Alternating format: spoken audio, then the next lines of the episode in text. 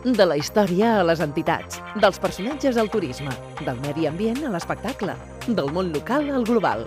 Un reflex del dia a dia. Estoc de ràdio.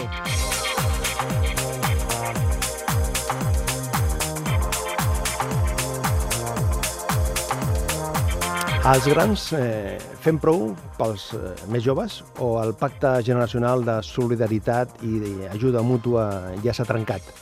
El sociòleg Pau Mari Close eh, ens ajudarà en els propers minuts a conèixer les diferents generacions eh, que comparteixen aquests temps històrics a Catalunya. Pau Mari, què tal? Benvingut. Bon dia, gràcies. Mm, a més dels efectes socials, la crisi econòmica que esclata l'any 2008-2009 ha deixat en evidència altres dues crisis, la territorial i la generacional.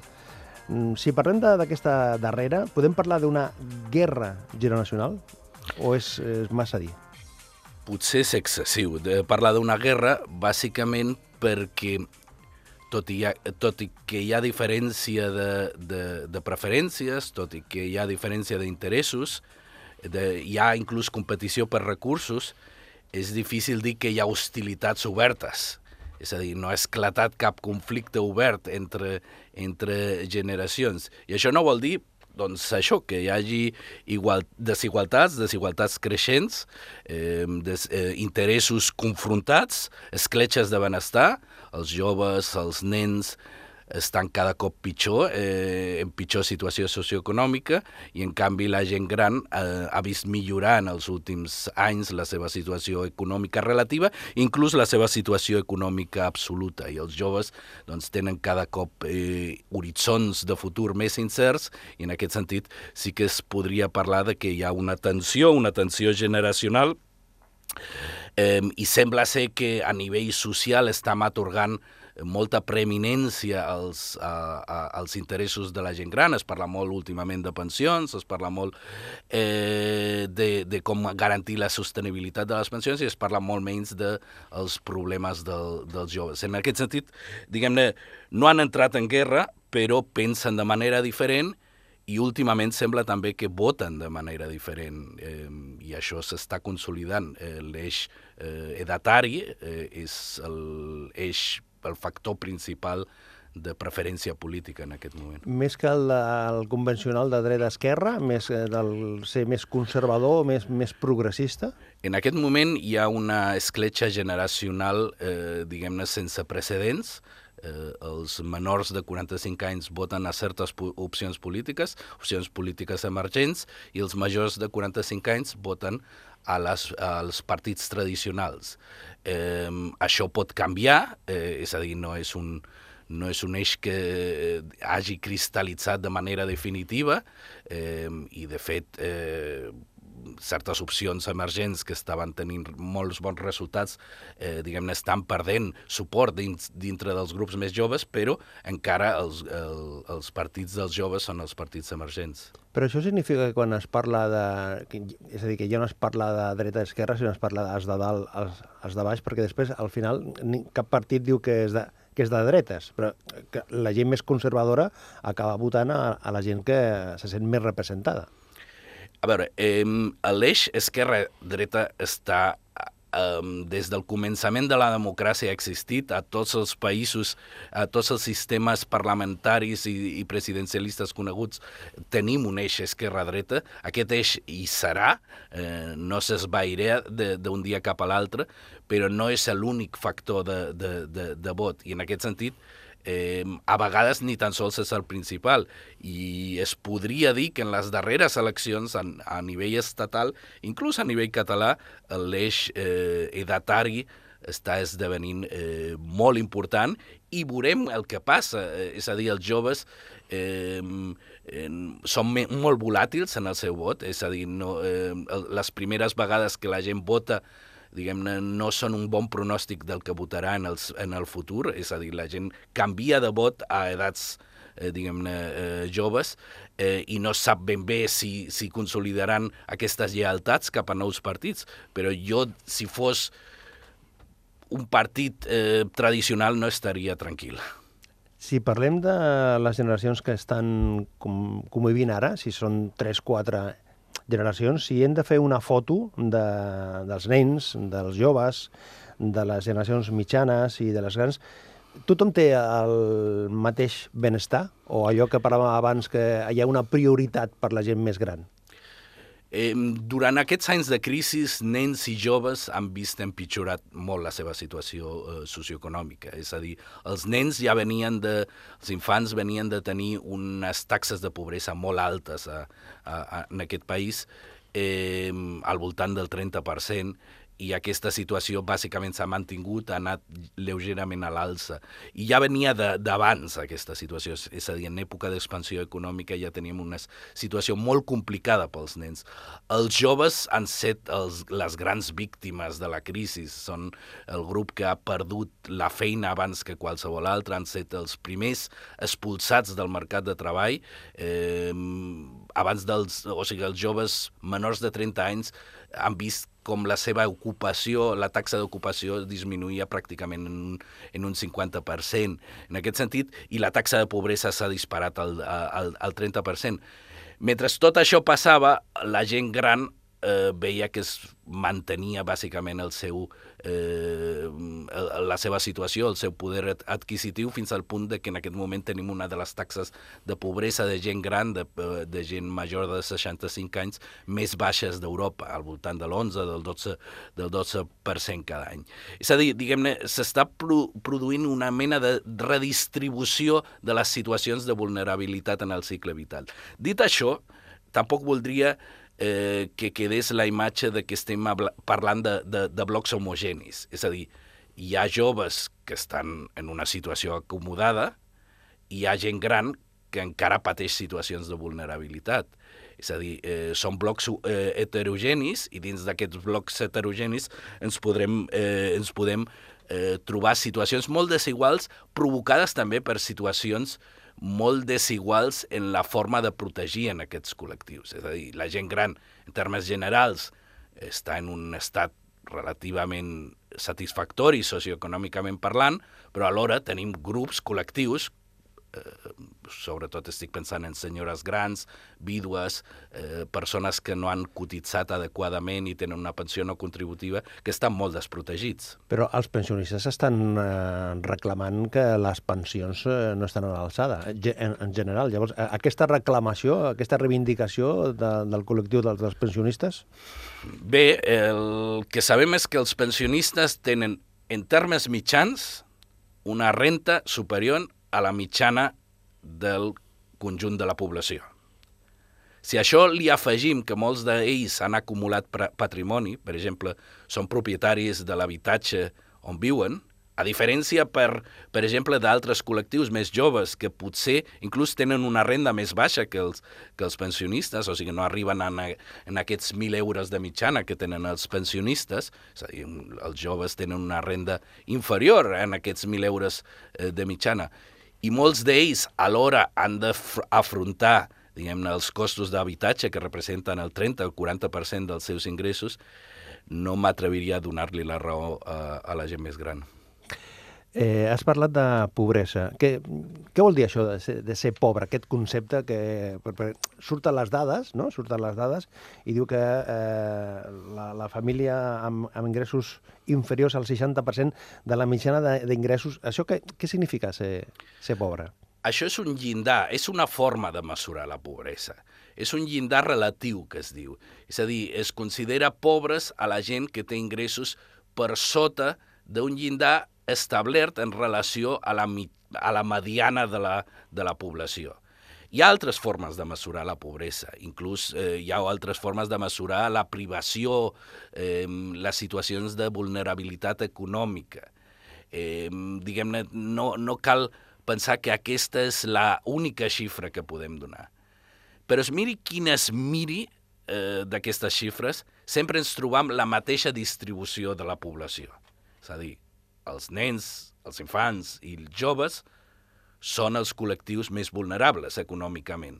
Li diguis pobresa relativa, li diguis pobresa absoluta, eh, utilitzis indicadors de privació, utilitzis in indicadors de vulnerabilitat, n'hi ha diversos, sempre ens trobam la mateixa concentració de vulnerabilitat en aquestes edats. Quan es parla de que Espanya és el segon país europeu en millor, en una, en una tassa més gran de, de nens eh, vivint a, a llars eh, sota la pobresa, en comparació amb la resta d'Europa, i surt Romania, això mm, és, és, és molt cridaner, és tremendo, no? no cal oblidar que és un indicador de eh, pobresa relativa, és a dir, eh, ens estem basant en un indicador que es mesura en funció d'una mitjana. I aquesta mitjana és més alta a Espanya que eh, a Romania. En aquest sentit, en recursos absoluts, uh -huh. diguem-ne, els pobres espanyols tenen més recursos absoluts que els pobres romanesos. Ara bé, els recursos eh, absoluts moltes vegades no et permeten viure, eh, diguem-ne, adequadament, perquè bàsicament eh, eh, el teu benestar depèn de, de, dels nivells de vida del conjunt de la població. I aleshores eh, si el conjunt de la població té un, uns recursos molt més elevats que els teus, la teva situació de pobresa eh, diguem-ne et crea conseqüències tot i que el volum de recursos absoluts que tinguis sigui major que el que tenen els pobres romanesos. Parlant de generacions, de pobresa, de situació socioeconòmica, avui aquí, a Estoc de Ràdio.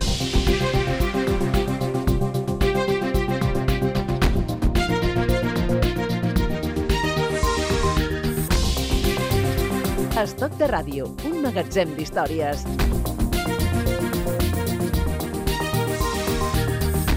El nostre convidat, que és eh, Pau Marí Close, que és professor de la Universitat de Saragossa, investigador del Consell Superior d'Investigacions eh, Científiques i ha estat també a l'Institut d'Infància i Món Urbà, expert en pobresa infantil i desigualtats. Eh, Pau, eh, fins ara, eh, quan algú entrava al món del al mercat laboral, pensava ja, ja tinc una feina per tota la vida. Això ha canviat, no ara per, amb, amb la crisi potser s'ha concretat, però això, eh, eh, això no tornarà? Aquest concepte de que agafo una feina i això ja és per tota la vida? A mi sempre em costa fer pronòstics respecte al futur, no? Eh, I en aquest sentit eh, voldria ser eh, cauta, no? Fins fa poc, eh, diguem-ne, existia al nostre país un pacte intergeneracional implícit, que eh, es podia resumir una mica amb la frase, eh, i la diré en castellà, cuando seas padre comerás huevos. No? Eh, la idea era que en un mercat de treball, que era un mercat de treball eh, segmentat, dualitzat, els joves patien explotació, patien eh, precarietat, patien subpreocupació, però tot es resoldria amb el pas del temps. És a dir, eh, la idea era una mica que quan arribassin als 30 o 35 anys tindrien un lloc de feina indefinit, gaudirien d'avantatges, eh, eh, bàsicament viurien el mateix tipus de vida que eh, havien viscut les generacions anteriors. No?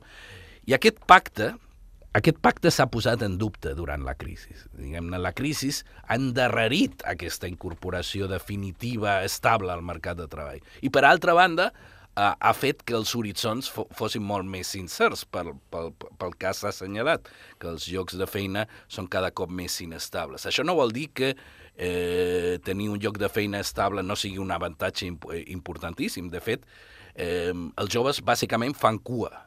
Quan aquesta cua s'allarga, quan triguen molt més en arribar, diguem-ne, en aquestes posicions de preeminència social que dona el lloc de feina estable, diguem-ne, apareixen les frustracions, apareixen els sentiments d'haver set estafats, diguem-ne, esto no és una crisi, és una estafa, cridaven al, al, al 15M, no? O sigui que la idea era eh, que, bueno, que, que allò que, que el pacte intergeneracional diguem-ne, no es complia. No? I hi havia una altra frase molt famosa eh, abans de la crisi que referia a l'habitatge. No? I aleshores eh, hi havia grups, moviments socials, recordo el moviment V de Vivienda, que, que hi havia la Colau inclús i tal, que tenia l'eslògan aquest eh, relativament conegut que era no tindràs casa en tu puta vida. Bé, eh, aquesta sensació de no tenir casa en tu puta vida que es tenia abans de la crisi, diguem, en, en el fons era irreal, perquè la gent arribava a tenir eh, casa. És a dir, eh, la gent arribava a tenir habitatge en propietat, tot i que fos per al fet de que el crèdit era relativament accessible i quan s'estabilitzava una mica la situació laboral, la gent podia accedir a l'habitatge. Què ha passat a la crisi? Que tot això, diguem-ne, ha esclatat, tot això s'ha posat en dubte eh, la gent realment ha tingut raons per pensar que no, no hi va tenir casa en su puta vida. Eh, ha tingut raons per pensar que no tindria una ocupació estable en su puta vida o que no tindria pensions quan li toqués eh, tenir pensions. Per això s'han generat eh, nivells de frustració tan elevats. Parlaves eh, abans de, dels eh, partits polítics convencionals no haurien d'estar tranquils eh, des d'aquest punt, amb, amb aquesta eh, mobilitat eh, que hi ha de vots. Per què costa tant situar la desprotecció de, de la gent jove, dels nens, eh, al debat eh, mediàtic polític? És a dir, si, aquesta si hauria de, eh, els partits polítics que haurien de tenir aquesta sensibilitat, aquesta inquietud, encara que sigui egoista, només electoral, per què costa que el, el, el, el debat polític, el debat als mitjans de comunicació, surti aquesta preocupació, surti aquesta inquietud, aquesta desprotecció de la gent jove, dels nens? Bé, eh, hi ha diverses raons, no? Hi ha diverses... Per una banda està el fet de que eh, moltes vegades els nens i els joves no tenen... No real... voten, no voten. Bueno, aquesta és la primera raó. Els nens no voten i els joves voten poc. Eh, els joves són els col·lecti el col·lectiu menys mobilitzat, eh, moltes vegades per votar. O sigui, eh, ten, mostren altres formes de participació social i política, però a l'hora de votar apareix el 50%, mentre vas als col·lectius d'edat més avançada i trobes que vota el 80% de, de la gent més gran de, de 65 anys. No? Aleshores, eh, és difícil per, pels partits apostar per col·lectius que no els hi generen, diguem-ne, suport, suport electoral. No? Per altra banda, es, es dona el fet que els politòlegs anomenem vot sociotròpic. Què vol dir això de vot sociotròpic? Els joves premien els partits polítics quan s'ocupen de, diguem-ne, polítiques que els beneficien directament, és a dir, educació, habitatge, eh, polítiques de suport a famílies amb infants, però alhora també premien els partits quan s'ocupen de, de polítiques que beneficien a col·lectius d'edat més avançada, per exemple, sanitat o pensions. Per què ho fan? Perquè la, la joventut és una etapa transitòria, la, la joventut és una, una, allò es deia, una malaltia que es cura amb l'edat, no? I en aquest sentit, diguem-ne, eh, els joves deixaran de ser joves i els interessarà tenir sanitat, tenir pensions. En aquest sentit, diguem-ne, no tenen una fixació amb un tipus de política. Són col·lectius molt heterogenis que voten en funció de molts aspectes. És a dir, voten en funció de si són independentistes o no són independentistes. Voten en funció de eh, eh, actituds cap a eh, la, la sexualitat, eh, el gènere, la pau en el món, etc etc. És a dir, hi ha molts factors que intervenen en, el seu, eh, en la seva decisió de vot. En canvi, els col·lectius d'edats avançades són uns col·lectius de, més fiables pels partits polítics, en el sentit de que és un bloc homogeni... I, i més conservadors en, en el tema del vot, no? Sí, però és un col·lectiu homogeni. Hi ha 9 milions de persones que necessiten una pensió. La necessiten, és a dir, viuen de la pensió. És a dir, el 70% dels ingressos de la gent gran depenen de la pensió. I aleshores no els hi toquis la pensió perquè realment els, els, els generes un, els trastoques la vida completament, no? I depenen de la sanitat. I en aquest sentit, premien fonamentalment els partits que ho fan bé o prenen accions per garantir aquests drets, per garantir pensions i sanitat. Tindrem una generació de la crisi? És a dir, aquesta, la gent que està vivint ara, que tenen 10, 7, 11, 12 anys, eh, tindrem una generació que es trobarà amb una situació econòmica més complicada que, que els seus pares? Sí, probablement eh, l'efecte de la crisi es deixarà notar. Hi ha molta evidència de que les situacions d'adversitat, les situacions de privació que es viuen a la infància o que es viuen a la joventut marquen. És a dir, deixen... A vegades es parla de que deixen cicatrius, no? cicatrius que es manifesten, que afecten a les persones en etapes més, més avançades al llarg del cicle vital i, i que inclús poden, poden incidir sobre la seva esperança de vida. Hi ha evidència que associa les experiències de pobresa, de privació, a les primeres etapes de la vida amb vides més curtes després. Eh, en aquest sentit, diguem-ne, hi ha un efecte molt directe i és que la generació de la crisi serà una generació marcada per dificultats d'accés al mercat de treball. No? Eh, un primer efecte són que tenen vides laborals que han començat més tard, diguem-ne, que han set més intermitents perquè han estat esquitxades per períodes d'atur, diguem-ne que probablement han cotitzat menys anys, i en aquest sentit les cotitzacions prediuen la protecció social que tindràs i en particular les pensions que tindràs. I sobretot ara que s'està parlant molt de convertir tota la vida laboral, diguem-ne, en l'element de càlcul per generar la pensió. Bé, quan la teva vida laboral ha estat més curta, quan la teva vida laboral ha estat marcada per ten tenir períodes d'atur, especialment al principi, et condicionarà la, la generositat de la, de la pensió. No? En aquest sentit, diguem-ne, hi haurà conseqüències directes com aquesta i conseqüències indirectes que tenen a veure amb complicacions que genera la pobresa i que Eh, marquen, deixen cicatrius i es manifesten, s'expressen en, en etapes avançades de la vida. Als anys 60, els Who van fer una cançó que parlava de la seva generació.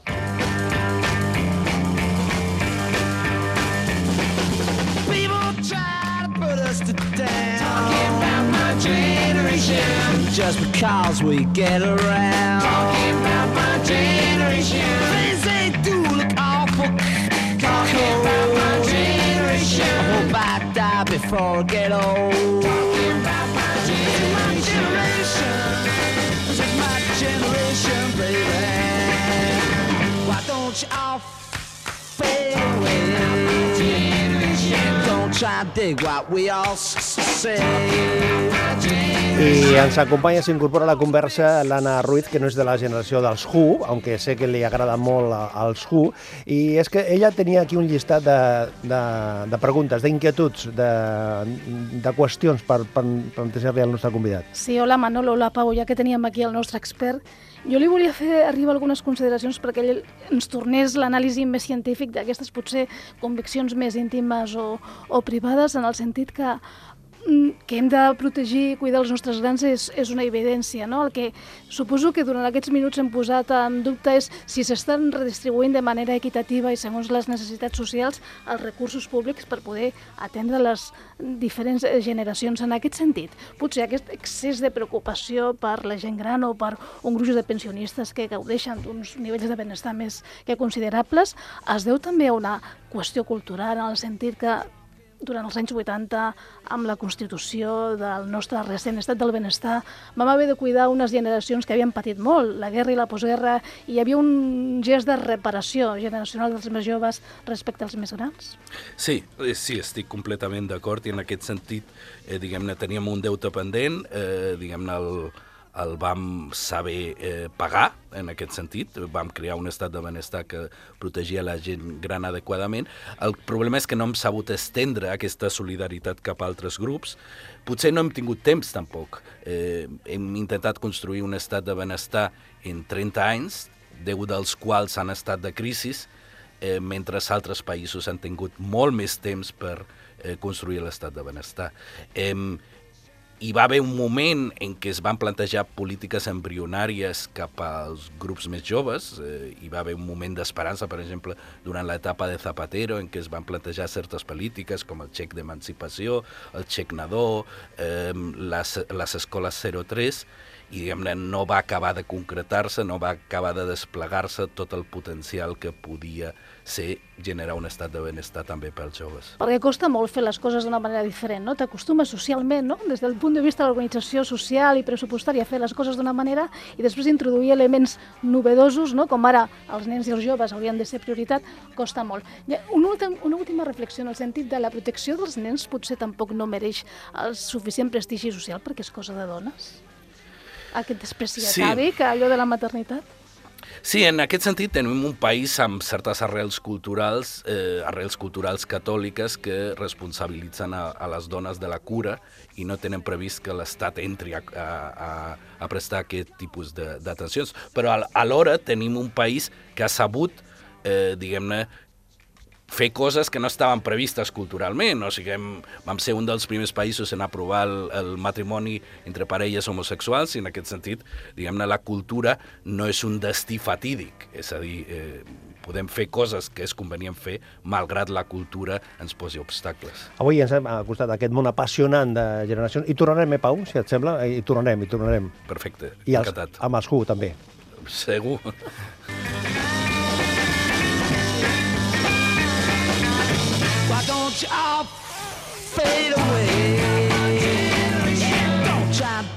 what we all. Trying to cause a big sensation. Just talking about my generation. This is my generation. This is my generation, baby.